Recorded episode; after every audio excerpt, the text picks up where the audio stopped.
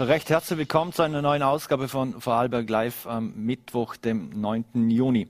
Aktuell scheinen sich die Ereignisse etwas zu überschlagen, und zwar in Lingenau, wo es zu zahlreichen Überflutungen gekommen ist. Äh, wir werden Sie da auch gleich informieren via Vollerte und auf dem Stand äh, der Dinge halten.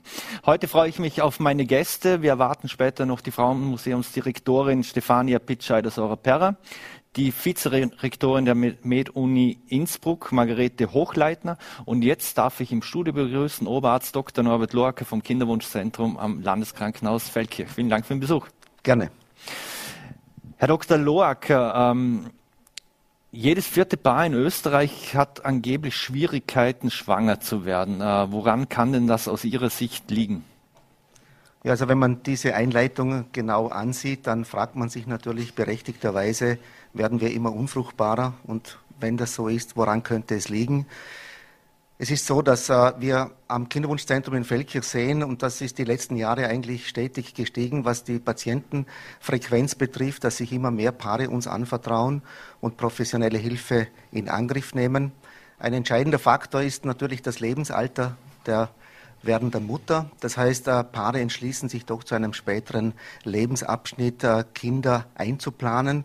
Das heißt, das Alter ist der entscheidende Faktor, egal jetzt, ob man eine spontane Schwangerschaft anstrebt oder dann bei uns Hilfe in Anspruch nimmt.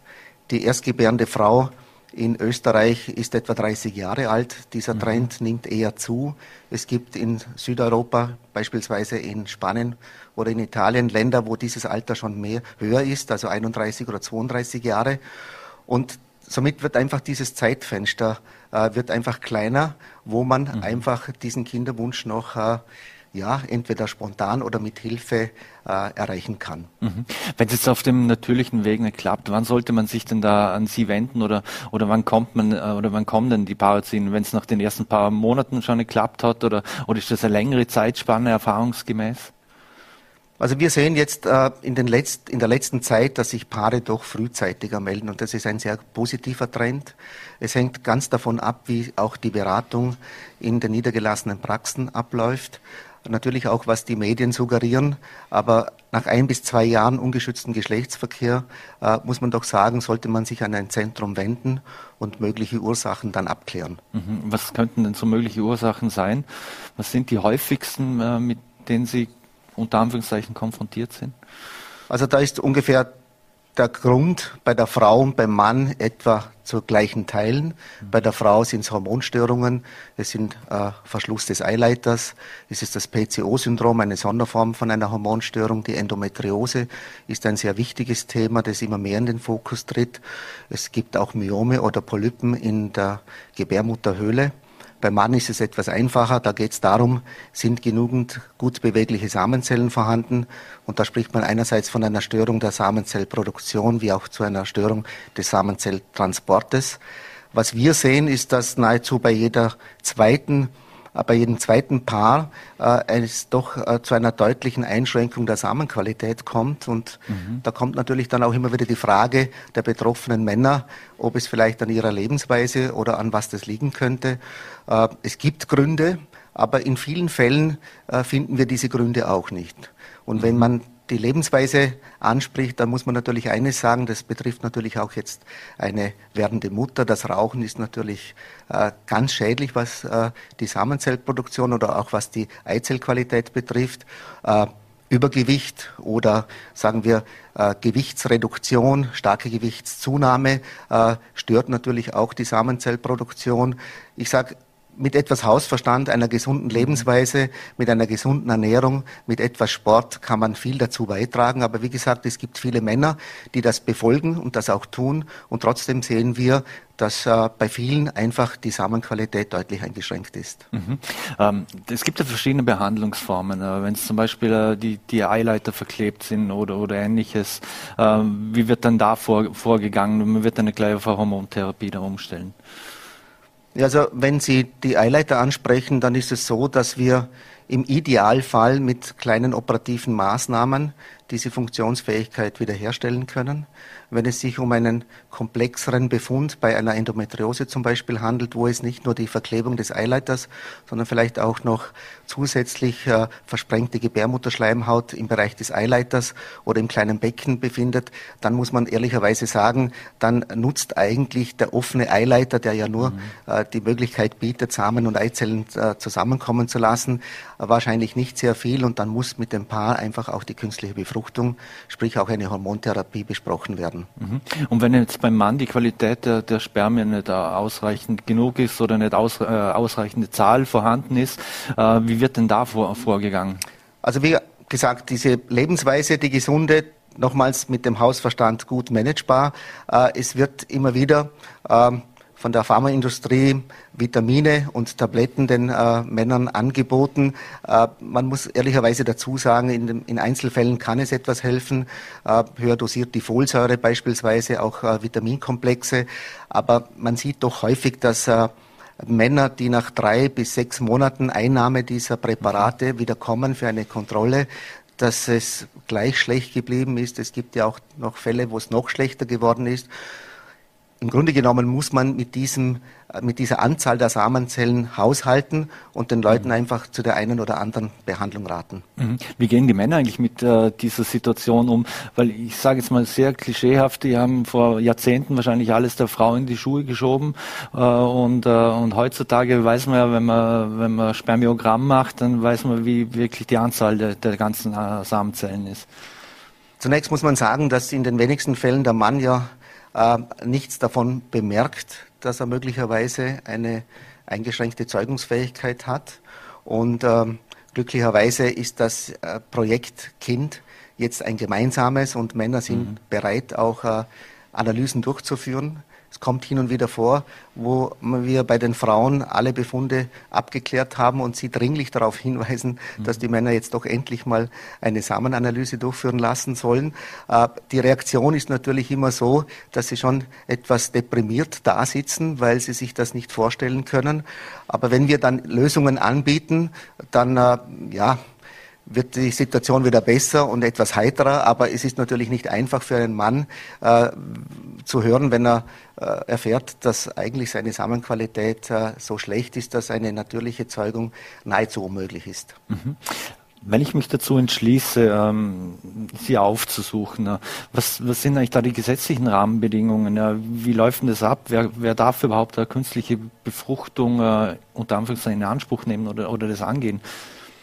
Also in Österreich haben wir seit dem Jahre 92 das Fortpflanzungsmedizingesetz. Es gab ein paar Novellierungen, aber vom gesetzlichen Rahmen her gibt es eigentlich drei Paare.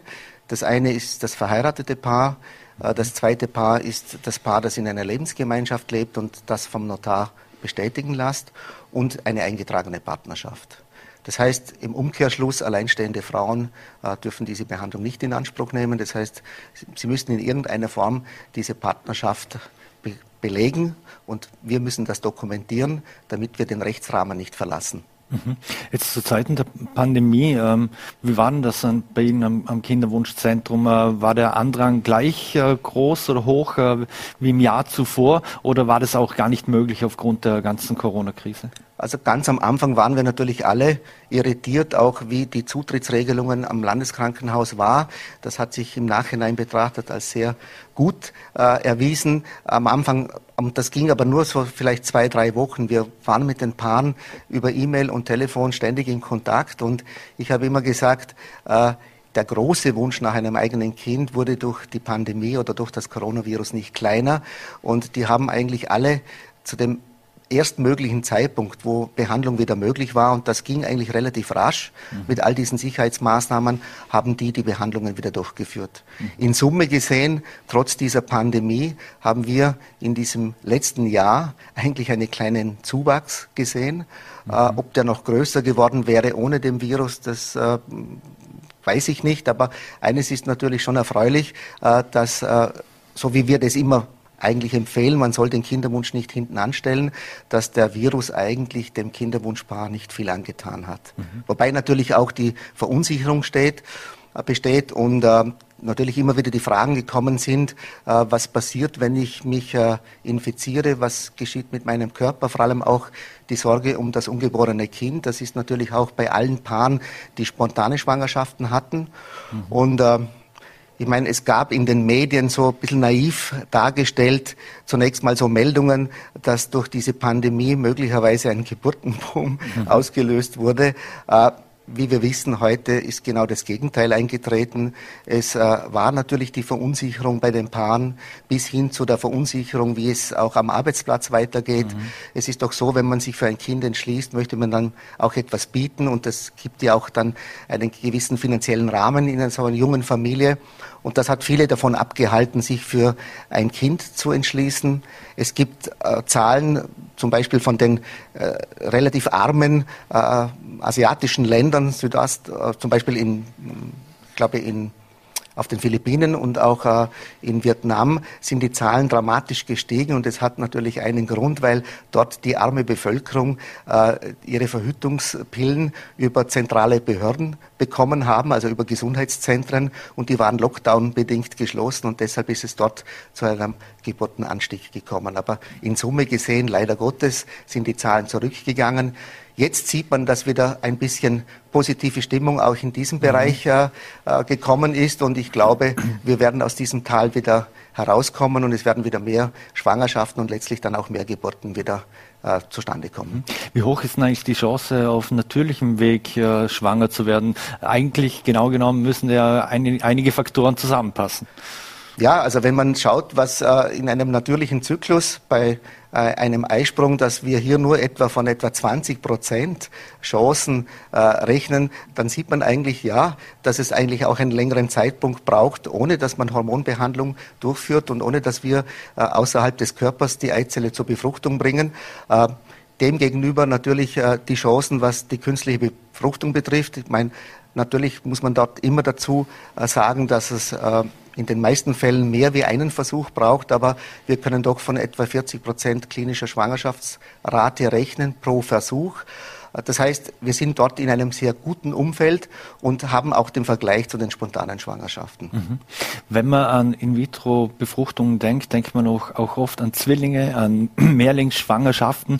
Wie sieht das statistisch aus? Ist es wirklich so, dass man eine höhere Chance hat, unter Anführungszeichen, dass es Zwillinge gibt oder dass, es, äh, dass man Mehrlinge, äh, Mehrling, eine Mehrlingsgeburt hat? Also es ist so, dass diese medizinische Disziplin relativ jung ist. Also die Luise Braun, das erste Retortenbaby mit 43 Jahren, es ist also nicht so lange.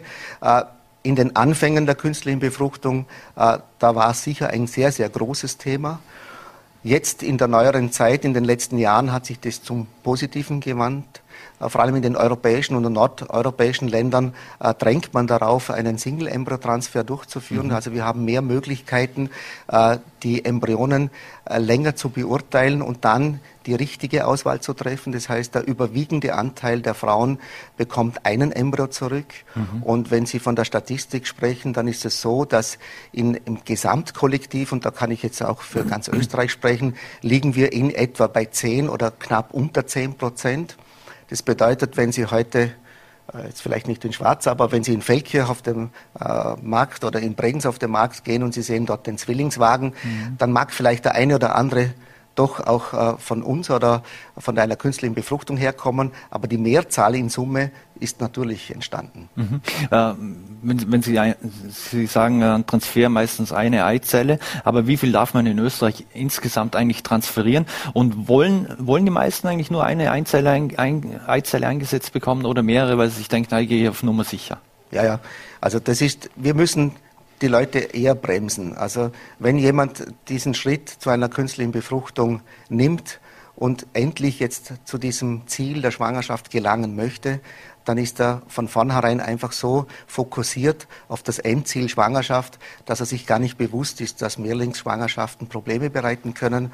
Und wir müssen dann immer etwas Druck wegnehmen und die Gesamtsituation beurteilen. Und nachdem wir heute auch gut können, äh, gut äh, qualitätsmäßig gute Embryonen einfrieren, zwischenlagern und möglicherweise dann später auch verwenden, hat es sich mhm. doch bezahlt gemacht, diesen Single-Embryo-Transfer zu forcieren und letztlich akzeptieren und verstehen das auch die Leute. Weil wenn Sie heute mit einem Pädiater, mit einem Kinderarzt sprechen, dann sieht er natürlich seine Sichtweise. Wenn Sie auf eine Neonatologie gehen, dann sehen Sie deren Sichtweisen. Und ich sage immer, für uns ist die Arbeit dann gut beendet, wenn wir nicht nur sehen, dass die Frauen schwanger werden, sondern dass wir auch erfahren, dass die Schwangerschaft gut gelaufen ist, dass kein Bluthochdruck, kein Diabetes, das ja bei Mehrlingsschwangerschaften häufiger auftritt, dass keine Frühgeburt vor allem eintritt und dass sie gesunde Kinder bekommen. Und ich sage immer zu den betroffenen Paaren, ich wünsche mir für sie, dass sie eine gute Schwangerschaft und ein gesundes Kind bekommen. Mhm. Und dazu reicht in den meisten Fällen der Transfer von einem Embryo. Vom Gesetz her da haben wir so einen österreichischen Weg, dürfen wir das tun, was wir für richtig empfinden. Also es gibt keine, es gibt zwar Empfehlungen der Fachgesellschaften, mhm. aber es gibt vom gesetzlichen Rahmen her keine Vorschrift, sie dürfen nur einen, zwei oder wie auch immer Embryonen zurückgeben. Mhm. Das steht also, Ihnen frei als Fachmann. Also ich habe heute gerade irgendwo gelesen, eine Frau in Südafrika ist mit zehn Kindern schwanger. Ähm, also rein theoretisch könnten sie auch zwischen fünf und zehn, wenn die Qualität nicht so gut wäre der, der Eizellen der Befruchteten, würde man dann eher mehr einsetzen als, als sich Also altersbedingt natürlich Frauen über 40 Jahre mit mehreren Versuchen natürlich dann auch etwas äh, über die Qualität des Embryos, gibt man in sehr seltenen Fällen drei Embryonen zurück. Aber wiederum, mhm. das Ziel muss sein, eine gesunde Schwangerschaft, ein gesundes Kind. Und manchmal ist es eben notwendig, eben nicht nur einen, sondern vielleicht einen zweiten oder dritten Embryo zurückzugeben. Aber das ist eher die große Ausnahme. Mhm. Also eins ist das Überwiegende. Bei zwei Embryonen ist es so, dass wir schauen müssen, wie alt ist die Patientin, gibt es schon ein Kind in der Familie, wie ist die Qualität des Embryos, wie sieht die Schleimhaut in der Gebärmutter aus. Und dann schätzen wir ab und wägen dieses Risiko ab wenn wir dann zwei zurückgeben in der Hoffnung, dass sie dann eines bekommt. Und wie gesagt, in unserem Zentrum waren die letzten Jahre äh, Zwillingsraten, also wir haben keine Drillingsschwangerschaft. Mhm. Bei den Zwillingsschwangerschaften äh, lagen wir die letzten Jahre zwischen sechs und sieben Prozent. Und das ist im internationalen Vergleich eine sehr gute Zahl, weil auf der anderen Seite auch eine sehr hohe Anzahl von Frauen schwanger geworden sind. Mhm. Bevor man eine befruchtete Eizelle zurückgeben kann, muss man zuerst mal an den Punkt kommen. Mhm. Und da steht meistens eine Hormontherapie oder, oder ähnliches fortan. Äh, da, da, muss die Frau, äh, wird mit Hormonen gespritzt, also muss sie entweder die Spritzen selber äh, setzen sozusagen oder wird gesetzt. Wie läuft das genau ab bei Ihnen? Ja, also man kann eigentlich sagen, dass eigentlich weltweit äh, ein paar wenige Stimulationsprotokolle, so nennen wir diese Behandlungsprotokolle, mit einer geringen Auswahl von Medikamenten zur Verfügung stehen. Äh, Sie haben vollkommen recht, die Patienten werden angeleitet. Das sind diese ganz kleinen Spritzen unter die Haut. Man kennt sie vielleicht auch von einer Thromboseprophylaxe, wenn man eine Verletzung oder einen Gips hatte. Das sind Spritzen, die man selber unter die Haut appliziert. In der Pharmaindustrie sucht man schon lange nach anderen, bequemeren Lösungen. Äh, es gibt Paare, die am Anfang, wenn sie das äh, erfahren und noch nicht gelesen haben, schon etwas zurück sich lehnen am Stuhl und sagen, ja gut, das glaube ich, kann ich nicht durchführen. Mhm.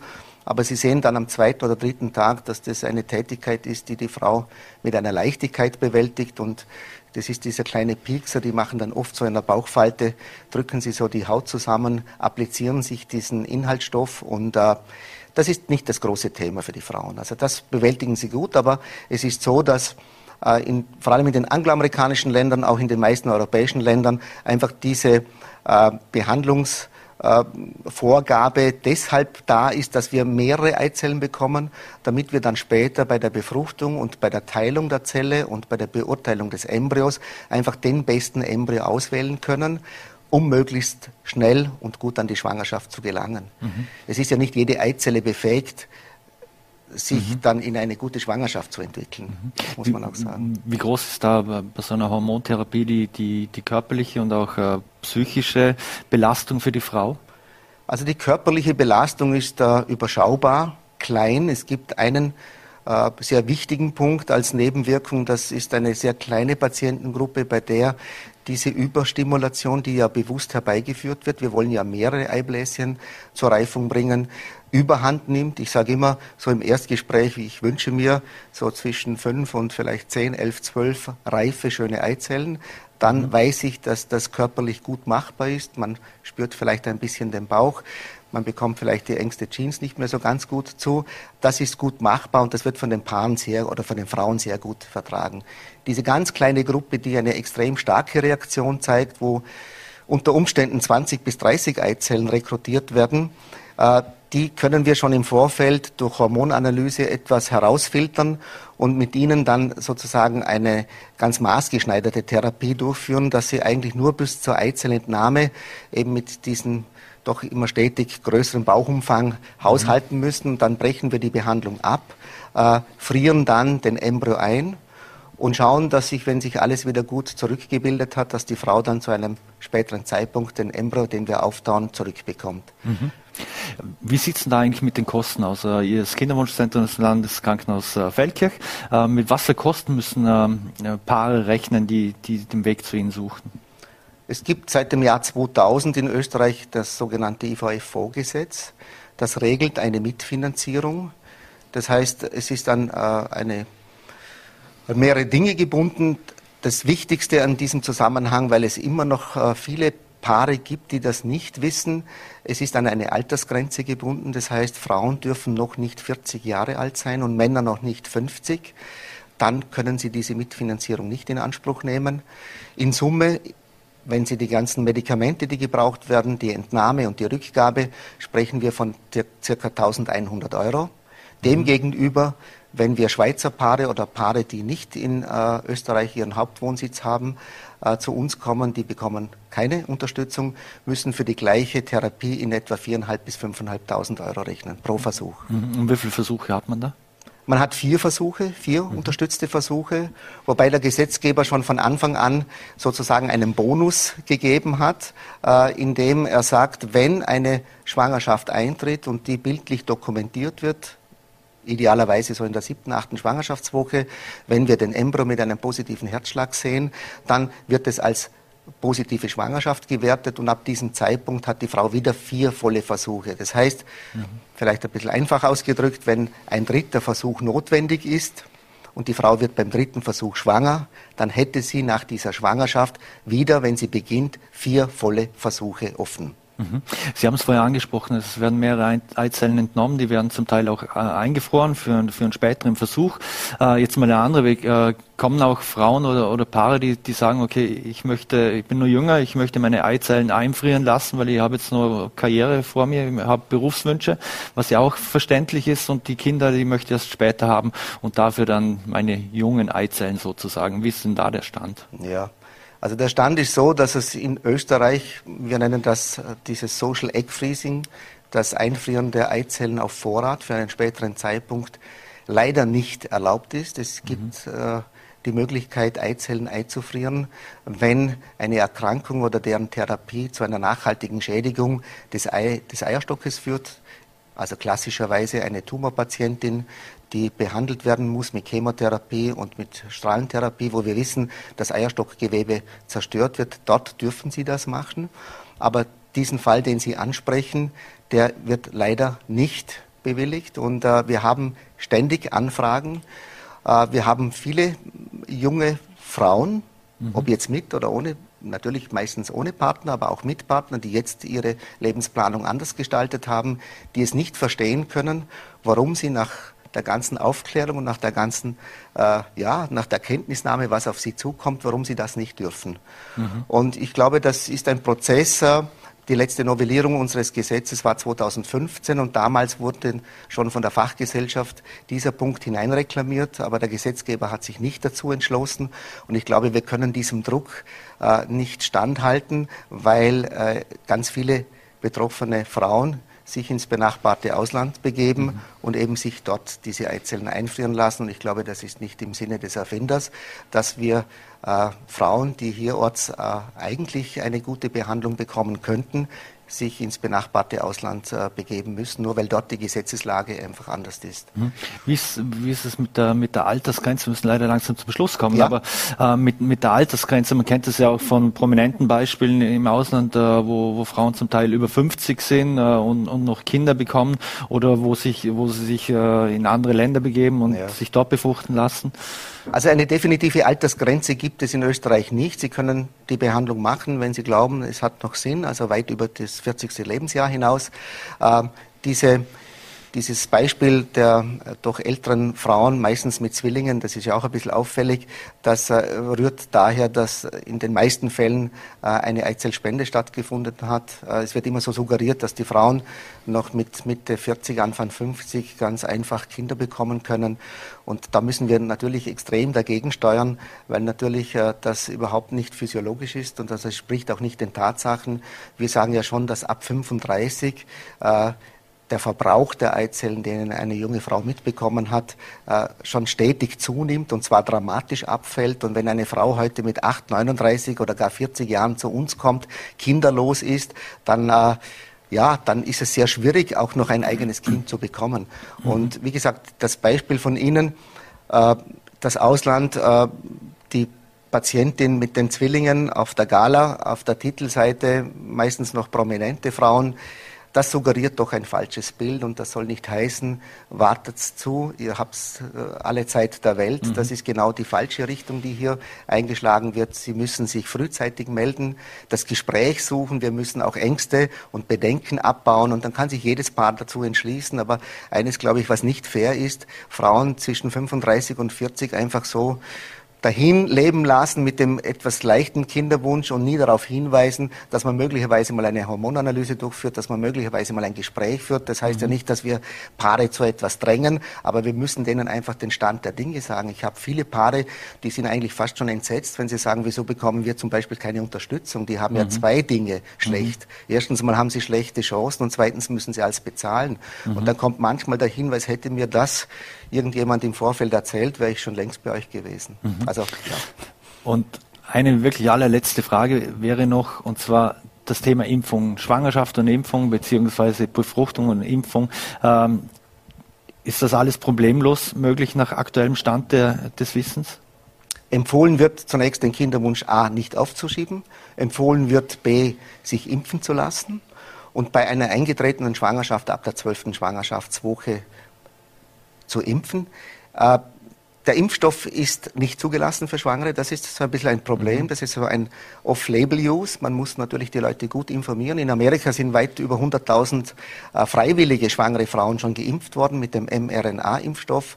Und die Schwangerschaften sind alle gut gelaufen. In Frankreich wurde ab der 20. Woche geimpft. Und jetzt haben wir dort äh, die Zahlen, äh, die jetzt langsam in den Geburtsabteilungen äh, zu sehen sind. Und äh, ich würde sagen, ab der zwölften Woche äh, bitte impfen lassen, besonders impfen lassen, Risikoschwangere. Das ist die übergewichtige Frau, das ist die Schwangere mit einem Diabetes oder mit einer Hypertonie, mit dem Bluthochdruck. Also diese Risikogruppen würde ich dringend empfehlen, sich äh, zu impfen, weil auf der anderen Seite einfach die Gefahr, sich zu äh, infizieren, doch noch eine lange Zeit bedeutet. Und mhm. wir wissen jetzt schon, dass äh, schwangere Frauen deutlich stärker und schwerer erkranken. Mhm. Äh, gibt es schon ganz äh, schöne Zahlen dazu. Also schön sind sie nicht, weil wir sehen, dass dort die Frühgeburtlichkeit, mhm. die Infektionen, die Eklampsie, also die sogenannte Schwangerschaftsvergiftung, mhm. wie es im Mundläufer heißt, dass das äh, extrem zunimmt, auch die Aufenthaltsdauer mhm. im Spital und diese äh, Intensivpflichtigkeit ist bei den schwangeren Frauen sehr viel höher. Darum mhm. muss ich sagen, wichtig ist, dass wir die schwangeren Frauen einfach schützen. Vielen Dank für die spannenden Einblicke. Ich glaube, alle weiteren Informationen gibt es auch auf der Seite Kinderwunschzentrum des Landeskrankenhauses Feldkirch, äh, wer nähere Informationen will. Ich bedanke mich recht herzlich für den Besuch bei Vorarlberg Live bei uns im Studio und äh, bleiben Sie gesund. Danke, Sie auch, danke. Dankeschön. So, und wir wechseln jetzt das Thema. Äh, ich freue mich jetzt, darf Stefania Pitscheider Sorapera, die Direktorin des Frauenmuseums Hittisau, die uns via Zoom zugeschaltet ist, recht herzlich begrüßen. Schönen guten Abend, Herr Springer. Frau Pitscheider. Danke für die Zeit, Frau Pitscheider. Jetzt muss ich da natürlich kurz anknüpfen, äh, wenn es um den Kinderwunsch geht. Zuerst Karriere, dann, dann die Kinder. Ähm, wieso haben wir es im, im Jahr 2021 immer noch nicht geschafft, dass beides möglich ist und dieses Rollenbild aufzubrechen, dass, äh, dass man auch in jüngeren Jahren schon Kinder kriegen kann, wenn man will, und trotzdem arbeiten und Karriere machen kann? Liegt das nur an den Männern? Ich glaube, das liegt, ich würde sagen, das liegt an der Gesellschaft in erster Linie. Ich, es hat sich einiges getan in puncto Vereinbarkeit von Beruf und Familie, aber es ist natürlich noch sehr, sehr, sehr vieles notwendig. Meine Frauen sind heute gut ausgebildet. Sie haben natürlich auch den Wunsch, äh, das, was sie sich angeeignet haben, auch wirklich in der beruflich durchzuführen. Und das ist gut. Das wirklich unter den Hut zu bringen, ist immer noch schwer, hat auch damit zu tun, dass Frauen nach wie vor wesentlich weniger verdienen als Männer. Wir haben gerade in Vorarlberg einen sehr hohen Gender Pay Gap. Äh, und all diese Faktoren führen natürlich dazu, dass es schwierig ist, das unter den Hut zu bringen. Ähm, und ich denke, da ist sicher noch, noch sehr viel notwendig. Da ist Politik, da ist die Gesellschaft, da sind die Männer und die Frauen gefragt, äh, mhm. wirklich Lösungen zu arbeiten, kooperativ zu denken und, und ähm, ein, ein, ein, eine, eine sinnvolle Verbindung dieser beiden Bereiche zu ermöglichen. Mhm. Jetzt, Sie feiern heuer ja das 20-jährige Jubiläum und das passt ja eigentlich jetzt auch irgendwie ganz gut dazu. Sie haben sich dem Schwerpunkt Geburtskultur gewidmet. Ähm, was genau haben Sie denn da geplant und warum haben Sie auch dieses Thema gewählt? Genau, das ist sicher eine gute Anknüpfung an das, was wir vorher von Dr. Lorca gehört haben.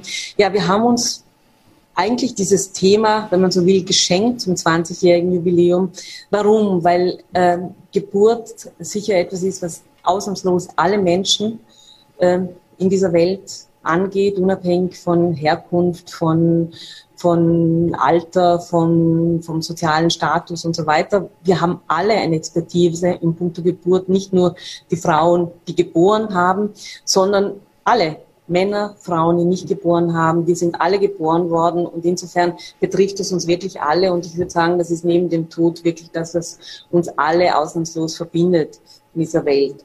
Und natürlich ist es ganz entscheidend, darüber nachzudenken, was für Rahmenbedingungen braucht es, um gut in dieses Leben zu starten und das war unsere, unsere Intention bei dieser Ausstellung. Es ist ja so, dass wir immer sehr ähm, partizipativ an Projekte rangehen. Wir haben im Vorfeld äh, Open Spaces mit der interessierten Öffentlichkeit. Wir hatten Workshops ähm, und Projektschmieden mit der Fachwelt, um wirklich viele, viele Aspekte reinzubringen. Es ist wichtig, so ein Thema immer von ganz vielen Seiten zu betrachten. Ein Museum ist, so wie wir das verstehen, nicht dazu da, Antworten zu geben, sondern tatsächlich Fragen zu stellen. Und das haben wir versucht mit dieser Ausstellung. Wir haben versucht, dieses unglaublich dichte Thema von ganz vielen Seiten anzuschauen. Wir haben uns physiologische Aspekte angeschaut. Wir haben uns die Praxis angeschaut in der Geschichte und in der Gegenwart. Wir haben uns ganz spezifisch die Situation in Vorarlberg angeschaut. Wir haben aber auch ideologische Fragestellungen äh, aufgeworfen. Wir haben uns mit Kulturgeschichte der Geburt beschäftigen. Wir haben uns mit Menschenrechten beschäftigt und ganz, ganz entscheidend, wir haben auch sehr viele Kunstwerke dazu verwoben in der Ausstellung, die sich ähm, mit diesen Aspekten beschäftigen. Kunstwerke deshalb, weil die Kunstschaffenden, die KünstlerInnen, äh, die wir gut finden, sowas wie hinter die Dinge schauen und nochmal Aspekte einbringen, die, die mhm die Neues aufwerfen oder sozusagen die andere Blickwinkel auftun. Mhm. Jetzt wurden ja weitere Öffnungsschritte insgesamt äh, beschlossen und bekannt gegeben. Also Sie, Sie werden Ihr Programm auch durchführen können. Äh, hoffentlich alles so, so wie geplant. Hat sich in dieser Krise wieder besonders gezeigt, dass eigentlich die Frauen das äh, starke Geschlecht sind, weil sie mussten sehr viel stemmen. Ich rede mal von Homeschooling und Homeoffice und, und Ähnlichem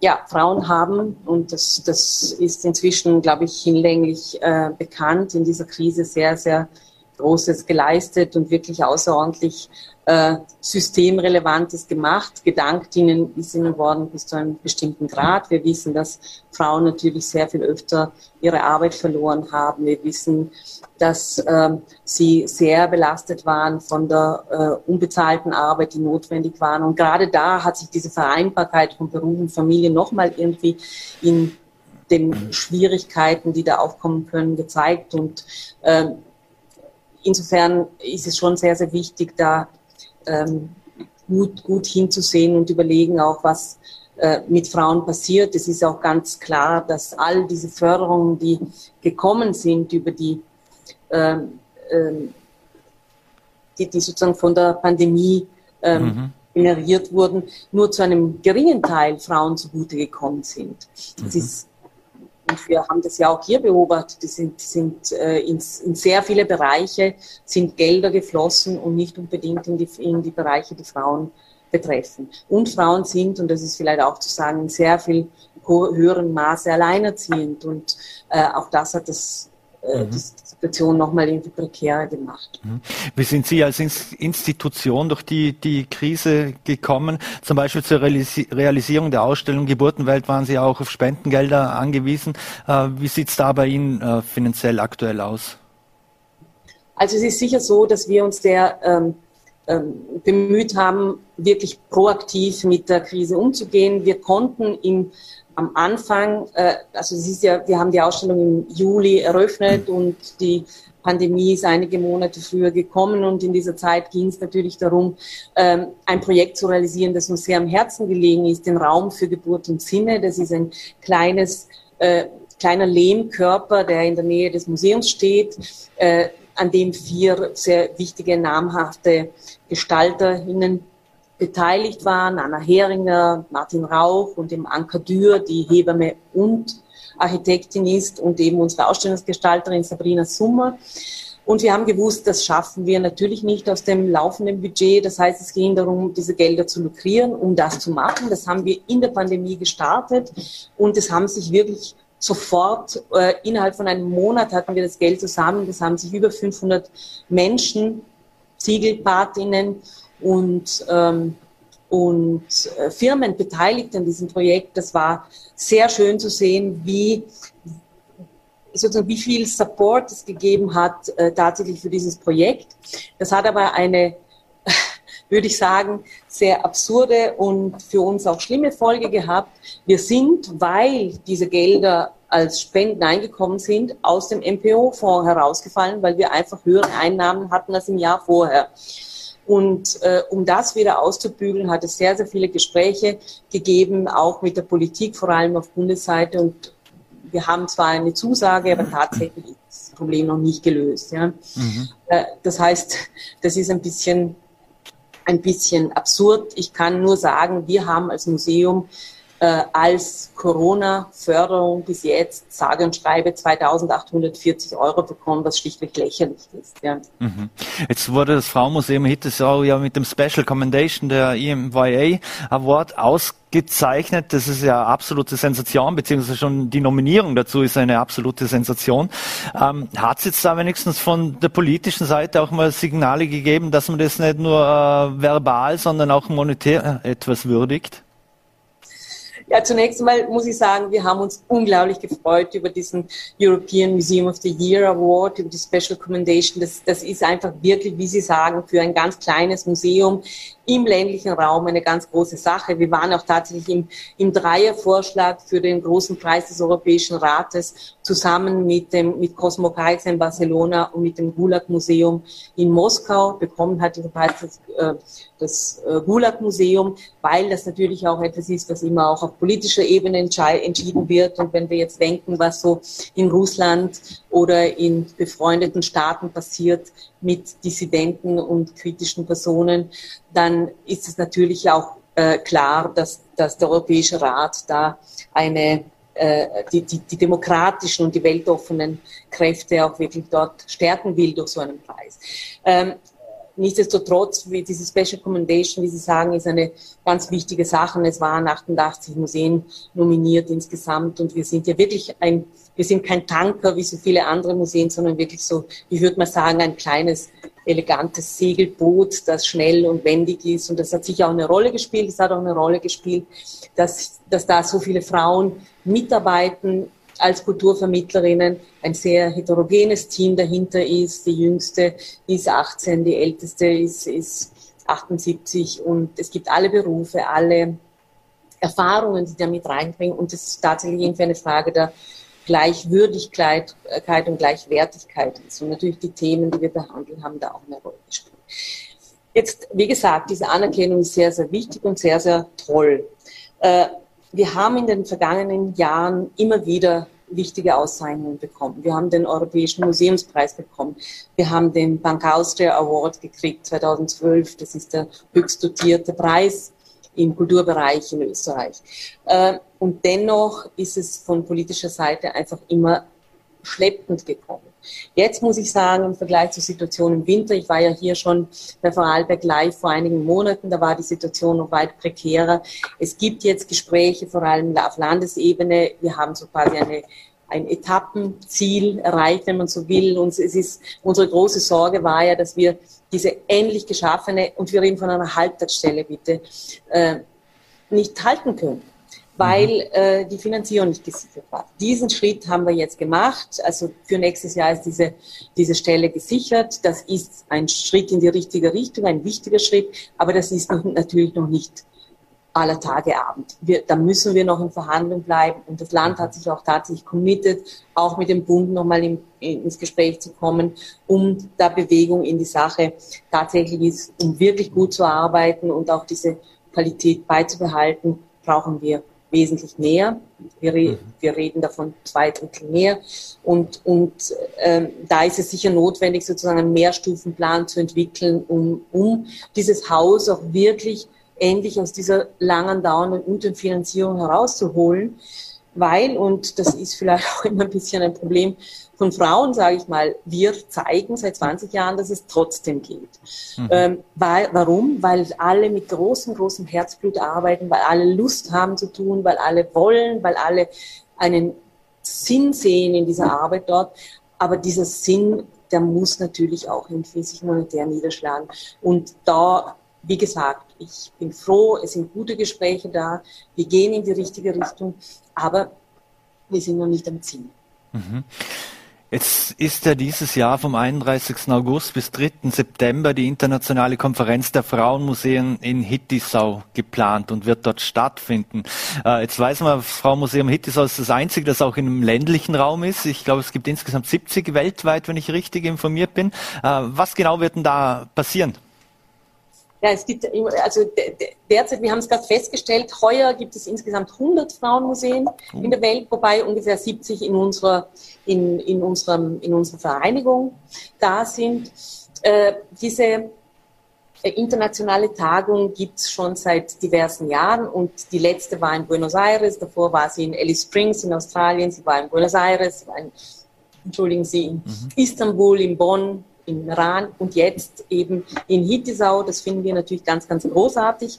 Äh, natürlich stellt uns auch in, in dieser Hinsicht die Pandemie vor eine ganz besondere Herausforderung. Wir werden diese ähm, Konferenz hybrid anbieten müssen. Ich denke, dass die Europäerinnen, wahrscheinlich auch die Nordamerikanerinnen kommen können, aber äh, für die zum Beispiel Lateinamerikanerinnen ist es schon ein bisschen schwieriger, weil da einfach die Pandemie noch grassiert. Aber es ist eine große Herausforderung, der wir uns aber auch sehr, sehr gerne stellen, weil das eine ganz wichtige Konferenz ist, um eben zu vernetzen. Das heißt, wir beginnen am 31. und haben dort wirklich ein künstlerisches Programm und es gibt natürlich äh, Reden auch seitens der Politik. Das ist so dieser erste Abend, das Zusammenkommen, der Austausch. Ähm, und dann gibt es einen öffentlichen Tag, bei dem wir uns Natürlich hatten wir die jetzigen Ausstellungen zu tun mit Geburtskultur beschäftigen. Da wird es Kurzvorträge geben, da wird es ein, ein äh, Erzählcafé zu dem Thema geben. Und am Abend wird die Agnes, äh, Agnes Gerev, das ist eine ungarische äh, Gynäkologin und Hebamme, die ganz, ganz wichtig war, weil sie wirklich eine ähm, Vorreiterin auch der Hausgeburt war in Ungarn und überhaupt sich auch sehr stark eingesetzt hat dafür, dass Väter bei der Geburt anwesend sein können. Und das hat aber dazu geführt, weil das eben gerade Hausgeburten nicht konform waren mit der ungarischen Gesetzgebung. Und sie ist ja tatsächlich auch ähm, angeklagt und verurteilt worden, danach halt wieder rehabilitiert worden. Aber das ist schon eine Person, die auch gezeigt hat, was für ein politisches und ideologisches Feld die Geburt eigentlich sein kann und sehr oft ist. Mhm. Und dann haben wir sozusagen mhm. zwei Tage, die wirklich intern sind. Da geht es natürlich um Wahlen des Vorstands, General Assembly und so weiter, aber öffentlich ist der zweite Tag. Sie haben ja auch noch ein kleines Open-Air-Festival etc. geplant und dann, äh, ich glaube, es wird dann auch noch die Ausstellung Frühlingsputz geben. Ähm, einen kleinen Blick noch, ich hätte noch zwei äh, kurze Fragen und dann muss um kurze Antwort beten. Und zwar, ja, wenn einen Ausblick auf 2022 schon nehmen, da hätten Sie die Ausstellung verfolgt, verlobt, verheiratet, Scheinehen ins, ins Exil. Ähm, was wäre geht's, was genau werden Sie da thematisieren? Natürlich die Scheinehen, aber wie wird das aufgebaut sein? Also diese Ausstellung ist eine Übernahme aus dem Jüdischen Museum Wien und es geht natürlich vornehmlich um Frauen, die Scheinehen eingegangen sind, um der Verfolgung und Ermordung zu entkommen. Ähm, diese Ausstellung gab es in Wien und sie hat aber auch einen ganz entscheidenden äh, Vorarlberg-Bezug. Vor allem Hilda Monte ist ja äh, 1944 an der Tiesner Grenze erschossen worden. Sie war in England äh, sie hatte nach England geheiratet und hat aber, weil sie wirklich eine sehr äh, ähm, wichtige Aktivistin war, äh, hat sie, ist sie immer wieder nach Deutschland, nach Österreich, in die Schweiz gekommen und ist aber äh, tatsächlich unter noch sehr fragwürdigen Umständen an der Tiesner Grenze erschossen worden. 1944. Das heißt, ihr wird sicher ein Teil gewidmet. Da, da ist ja das Jüdische Museum Hohenems auch, spielt da diesbezüglich eine wichtige Rolle. Es ist ja gerade in Feldkirch im evangelischen Friedhof eine Tafel enthüllt worden, ihr zu Ehren, gerade vor wenigen Wochen. Mhm. Und insofern, ja, versuchen wir natürlich auch immer diese, diese Aspekte der Vorarlberger Geschichte äh, aufzudecken, anzuschauen und, äh, und mhm. sichtbar zu machen. Mhm. Und eine letzte Frage noch, äh, ein Thema, das ja zum Teil vor allem auch an Stammtischen, äh, auch nicht nur im ländlichen Raum sehr emotional diskutiert ist, ist das gendergerechte Sprache und das Binnen-I. Ähm, wie nehmen Sie das wahr? Eben auch, äh, wenn man im ländlichen Raum ist und wie, wie sehen Sie das? Ja, ähm, ich ähm, bin einfach überzeugt, vor allem als jemand, der, der äh, nicht deutscher Muttersprache ist. Ich habe mich mein Leben lang mit Sprache beschäftigt, vor allem ich komme aus einer äh, äh, Minderheit, ich bin ladinischer Muttersprache, das heißt, ich habe immer zwischen Italienisch, Deutsch, Ladinisch und zwischen den Sprachen habe ich mich immer bewegen müssen, auch zwischen den Dialekten. Und deswegen weiß ich wirklich aus persönlicher Erfahrung viele Dinge. Erstens ist Sprache etwas, was im Wandel ist. Sprache ist nicht in Stein gemeißelt. Sprache geht mit, mit gesellschaftlichen Entwicklungen. Äh, wir sprechen nicht wie vor 200 Jahren, wir schreiben auch nicht wie vor 200 Jahren und das ist auch gut so. Das ist wandelbar und sehr oft habe ich das Gefühl, es ist tatsächlich auch eine Frage der, der Gewöhnung, ob wir gendergerechte Sprache benutzen oder nicht. Für mich ist tatsächlich auch der ORF ein gutes Beispiel, wenn ich da denke, an allen voran an Tarek Leitner, der hat begonnen mit dem Glottelstop und sagt halt irgendwie die Ärztinnen mhm. und er sagt, macht das sehr schön und sehr elegant. Manche regen sich auf, aber sehr vielen ist es ja, glaube ich, nicht mal eingefallen. Und wenn ich das zehnmal gehört habe, gewöhne ich mich irgendwann dran. Mhm. Und das finde ich grundsätzlich gut. Für mich ist es extrem wichtig, dass Sprache Dinge sichtbar macht, das wissen auch im Übrigen sehr, sehr viele Leute, die äh, jetzt sich vehement gegen das Gendern in der Sprache äh, aufregen. Nicht umsonst sind äh, Erstaufnahmezentren in Ausreisezentren umbenannt worden. Sprache mhm. macht was mit uns. Das ist ganz klar. Und das wissen, glaube ich, sehr, sehr viele Leute. Und deswegen ist es wichtig und wertvoll hinzuschauen, was Sprache mit jemandem macht. Mhm. Und ich finde das gut. Ich sehe, dass sich da was tut. Natürlich mhm. gibt es auch sehr viele, die das nicht so gut finden, aber es gibt auch viele Leute, die das unterstützen. Und prinzipiell versuchen wir uns immer auch an die Leute zu orientieren, oder die zu stärken, die auch etwas im Positiven verändern wollen. Für mich persönlich ist es eine wichtige Sache. Ich kann eine ganz kleine persönliche Geschichte dazu mhm. erzählen, hm. warum das wichtig Muss ist. Leider ganz kurz oh, bitte, pardon, dass ich Sie unterbreche. Ganz, ganz, ganz, ja. ganz kurz zum Schluss. Gerne. Äh, unser Sohn war im Gymnasium Schillerstraße. Dort hat er, äh, hat, hatte sein Lehrer immer wieder gesagt, er soll äh, lediglich, äh, oder es reicht, wenn unten steht, dass alle mitgemeint sind. Darauf hat er einmal völlig selbstständig und unabhängig von mir einen ganzen Aufsatz in weiblicher Form geschrieben und hat drunter geschrieben, es seien alle mitgemeint. Und sein Lehrer fand es überhaupt nicht lustig. Also der hat gemeint, äh, dass, der hat es nicht gelten lassen, weil es erst da klar geworden ist, dass das nicht funktioniert mit dem Mitmeinen. Mhm. Das in aller Kürze. Ja. Stefania, Pitscheider Sorapera, vielen Dank für die spannenden Einblicke. Alles Gute für, für die Konferenz äh, und auch für das Frauenmuseum in Hittisau und vor allem bleiben Sie gesund und würden uns freuen, wenn wir Sie wieder mal begrüßen dürfen hier bei Vorarlberg Live. Sehr, sehr gerne. Vielen Dank, Herr Springer, und schönen Abend. Danke. So, meine Damen und Herren, und wir wechseln das Thema. Und zwar freue ich mich jetzt, dass wir gleich nach Innsbruck schalten werden zu äh, Gender Medizinprofessorin Margarete Hochleitner, Vizerektorin äh, von an der Medizinuniversität Innsbruck, die uns jetzt hier zugeschaltet sein sollte. So. Scott, Frau Professor, und schöne Grüße nach Innsbruck.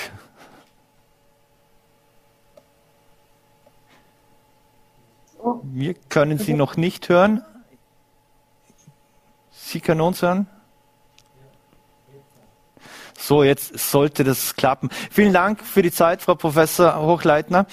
Ähm, wenn ich gleich beginnen darf, Sie haben ja 19, können Sie uns hören?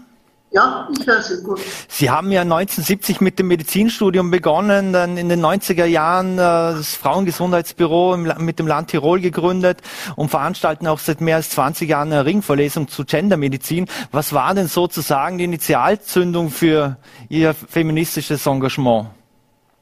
Na, das war in meiner Generation leicht.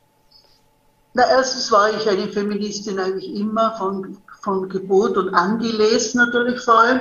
Aber dann in Medizin war es schon leicht. Man hat jeden Tag Motivierungen bekommen, so in den Vorlesungen. Naja, die Mädchen sollen besser heimgehen, kochen lernen, die heiraten dann eh oder so in der Vorlesung.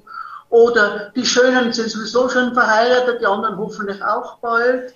Mhm es wurde in der permanent darauf hingewiesen, dass wir unerwünscht sind und das motiviert halt einige, nicht alle, manche demotiviert es, aber mich hat das eher motiviert. Mhm. Und so ist er auch weitergegangen. Damals waren in Universitätskliniken, ja, pro Klinik so meistens eine Ärztin. Das war ein bisschen einsam.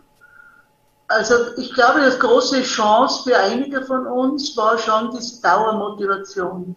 Mhm. Man hat jeden Tag wieder neue Motivation bekommen und hat dann gewusst, entweder man kämpft oder man ist tot. Also das war, glaube ich, eine einfache Sache. Mhm. Das ist heute sicher schwieriger. Mhm.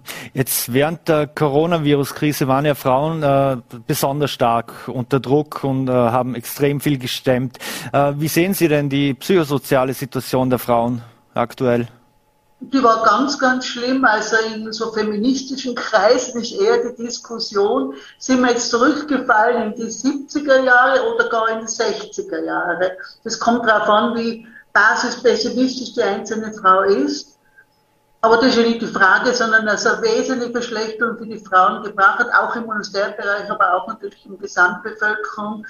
Äh, es war einerseits, wie schon meine Vorrednerin dankenswerterweise erwähnt hat, dass die Frauen, die häufiger die Posten verloren haben, dass die Frauen natürlich hauptsächlich das Homeschooling gemacht haben, hauptsächlich auch die ganze Hausarbeit und die Versorgung der ganzen Familie und daneben noch Homeoffice. Also es war sicher die Lage für die Frauen wesentlich schwieriger, auch natürlich mit dem schrecklichen äh, Management der Schulen- und Kinderbetreuungseinrichtungen, alles auf Kosten hauptsächlich der Frauen.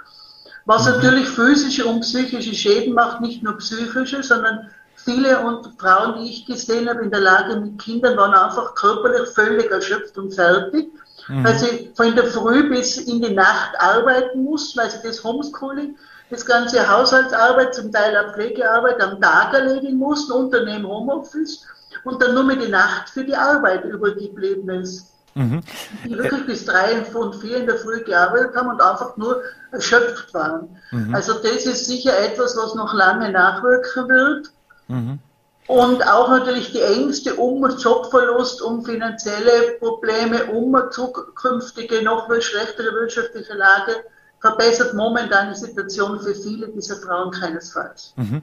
Obwohl Frauen jetzt oft weniger stark wie Männer also erkranken bei, an Corona, zeigen sie mehr Nebenwirkungen bei, bei Impfungen oder Unverträglichkeiten. Weiß man dazu eigentlich schon mehr, warum das so ist?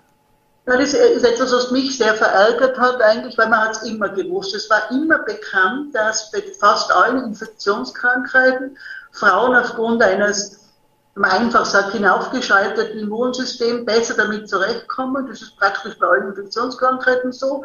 Also war auch zu erwarten, dass auch bei Corona dann die Frauen leichtere Verläufe haben, weniger Todesfälle. Das ist ganz normal, das war zu erwarten nur sich halt niemand mit Frauen und deren äh, Problemen beschäftigt hat, ist mir der Eindruck gekommen. Mhm.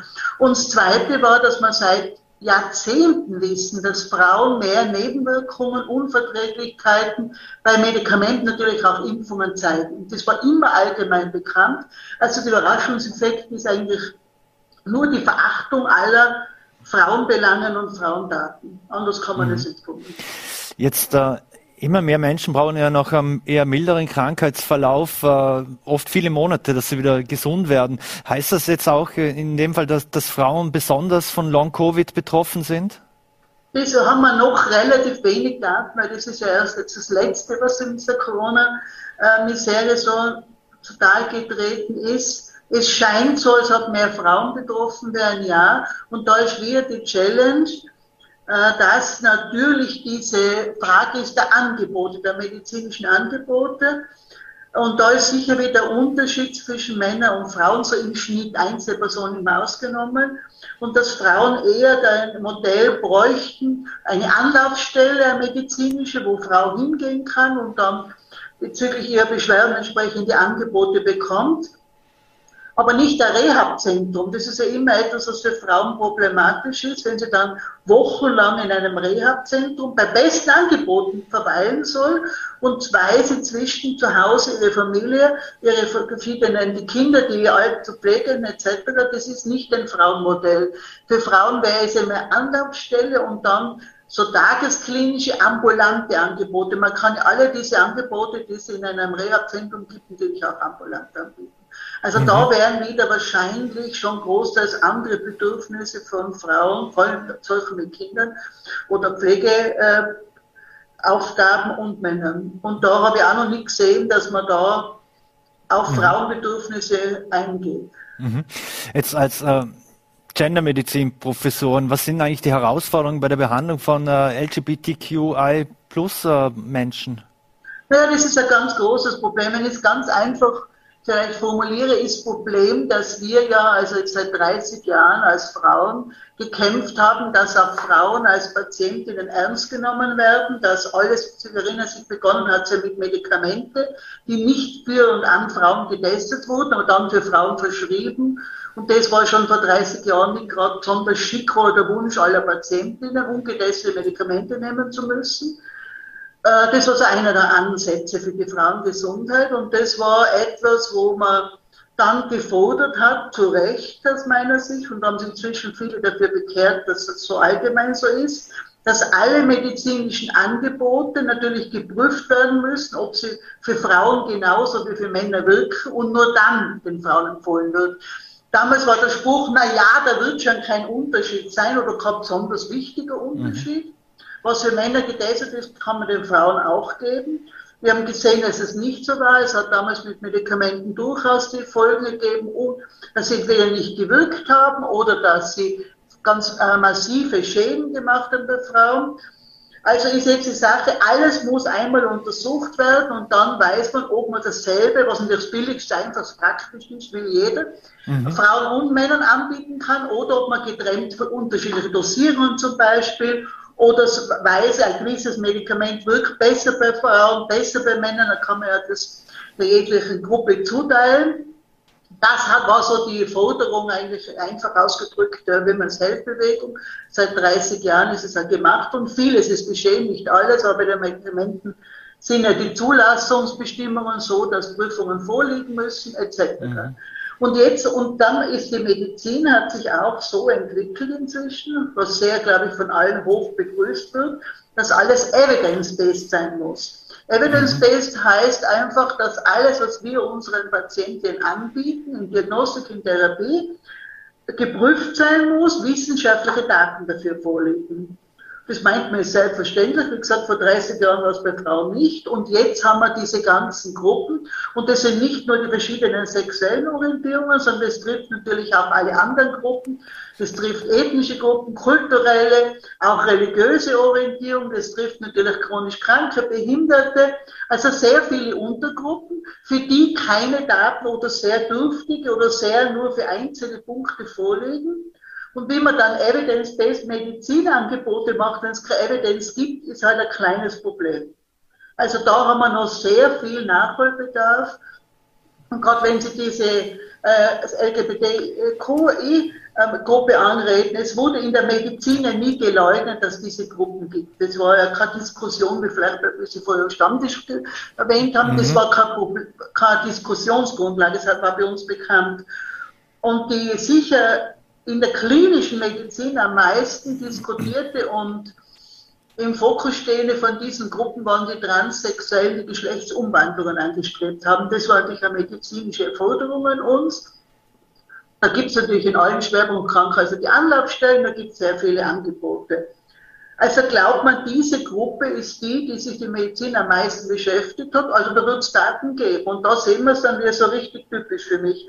Ja, es gibt gute Daten natürlich über die, es wird der einfache Drei-Stufen-Plan, die psychologische Betreuung, dann Hormontherapie und dann operative Eingriffe. Dafür, für alle diese drei äh, Gruppen gibt es gute, solide Daten über akute Wirkungen, über Langzeitwirkungen, über Erfolg, über Risiken, über verschiedenste Dinge. Also sagt man, diese Gruppe ist gut saniert. Mhm. Ja, aber auch natürlich diese Gruppe hat als Haupttodesursache Herz-Kreislauf zum Beispiel. Mhm. Es gibt, suchen Sie mal, es gibt überhaupt nichts, ob man bei diesen Personen, die eine relativ hohe Hormondosen nehmen, ob man jetzt andere Therapieschemata macht, zum Beispiel für Hochdruck.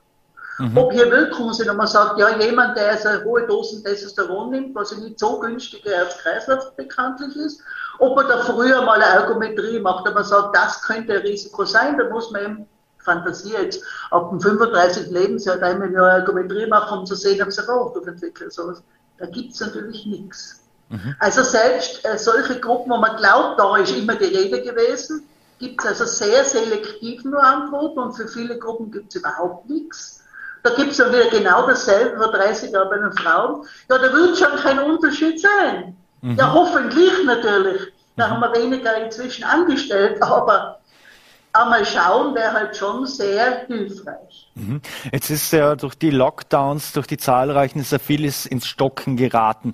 In welchen Bereichen hat es denn die Frauengesundheit besonders zurückgeworfen aus Ihrer Sicht?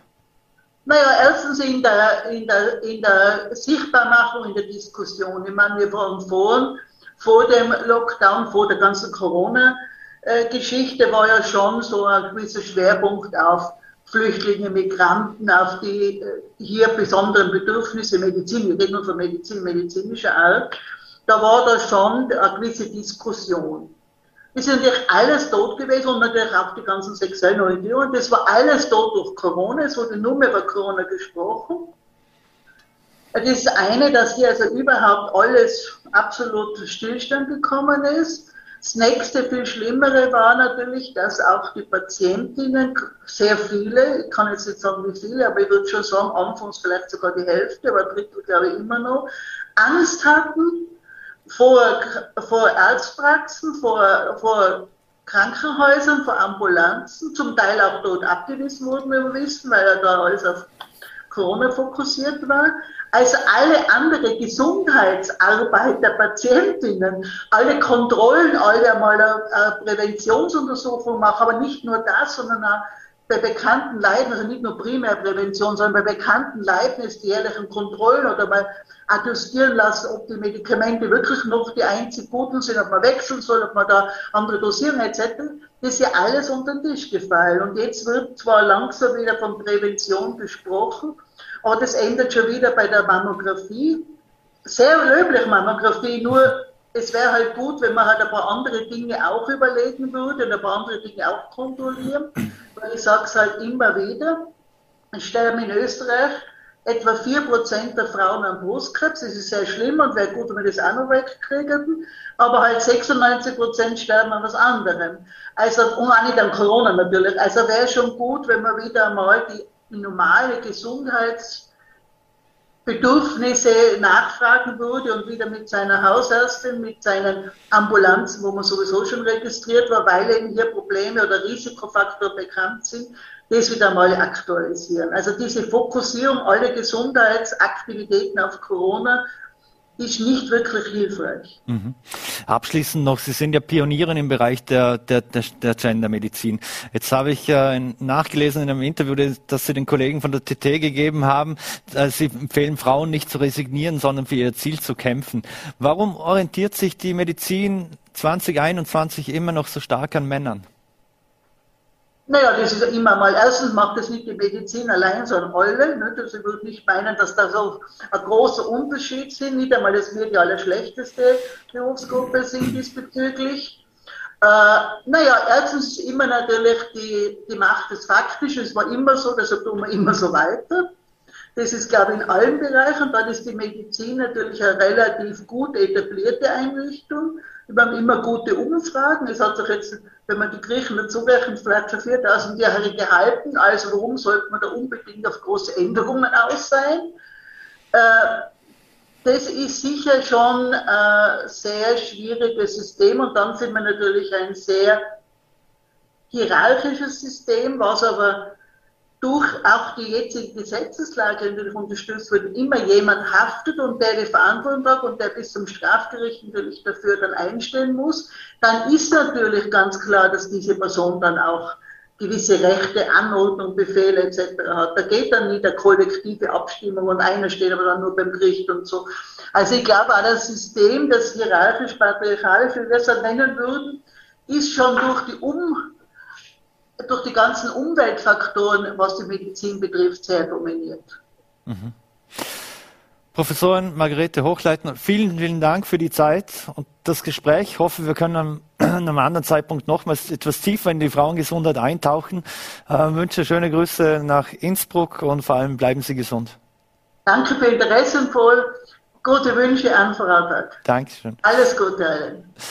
So, meine Damen und Herren, das war's wieder mit Vorarlberg Live. Heute etwas über die Zeit. Wir hoffen, freuen uns, dass Sie so lange dabei waren. Würden uns freuen, wenn Sie morgen wieder einschalten. Wünschen Ihnen einen schönen Abend und vor allem bleiben Sie gesund.